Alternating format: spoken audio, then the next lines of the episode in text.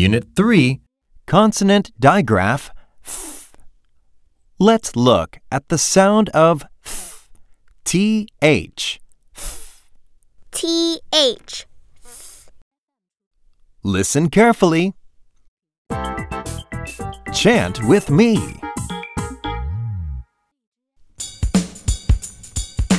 T H T H. T H T H.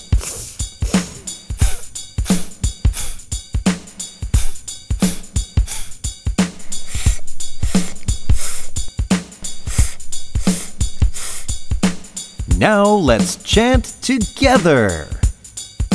T H. T H.